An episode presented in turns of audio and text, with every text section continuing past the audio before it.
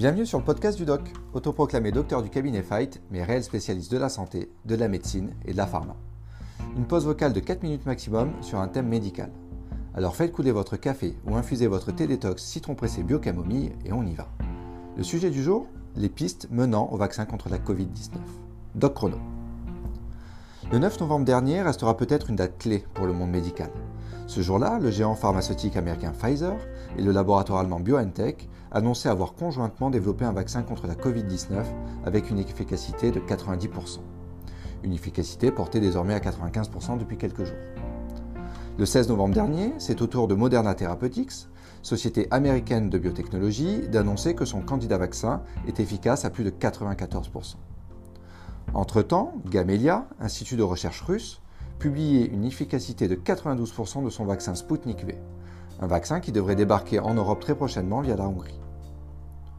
Des annonces publiées dans les journaux du monde entier qui ont évidemment fait un énorme buzz, et pas seulement pour la communauté scientifique.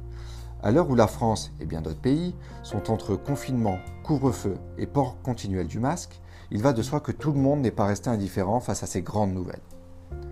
Des éléments de bon augure quand on sait que le cap des 55 millions de personnes contaminées à travers le monde a été dépassé et qu'on dénombre plus de 1,3 million de décès des suites de la Covid-19. Ces annonces de ces différents laboratoires sont évidemment porteuses d'espoir. Toutefois, et même si ces vaccins ont été testés sur des dizaines de milliers de personnes sans montrer des incidents de sécurité majeurs, il reste un bon nombre d'étapes, de process et de procédés pour qu'ils puissent être administrés à la population s'assurer que le vaccin est totalement sûr, puis obtenir des autorisations de mise sur le marché sont les next steps les plus cruciaux, et cela devra encore demander de nombreux mois de recherche et de travail. Mais anticipons un peu et surtout soyons optimistes. C'est important en ces temps-ci. Nous sommes quelques mois plus tard. Un de ces laboratoires, ou un autre peu importe, trouve la bonne formule tant attendue pour en faire un vaccin fiable à 100%. Soyons un peu plus curieux et intéressons-nous un instant à la façon dont il sera distribué et administré. Plusieurs questions se posent alors. La première, qui bénéficiera du vaccin en priorité? Le plus grand nombre pour viser une immunité de groupe ou seulement les populations les plus à risque? Une question qui sera arbitrée par la haute autorité de santé. Autre point, se faire vacciner sera-t-il obligatoire? Cela semble être la volonté de nos politiques, mais selon un sondage Odoxa, 60% des Français n'y sont pas favorables. Alors que décidera notre gouvernement? Et enfin, évidemment, combien cela va-t-il coûter?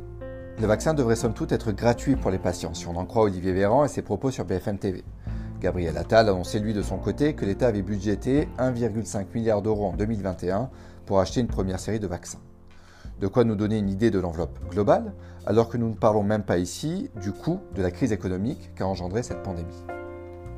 Vous l'aurez compris, les enjeux sanitaires, médicaux, scientifiques, politiques ou encore économiques liés à la Covid-19 sont multiples et continuent de se multiplier.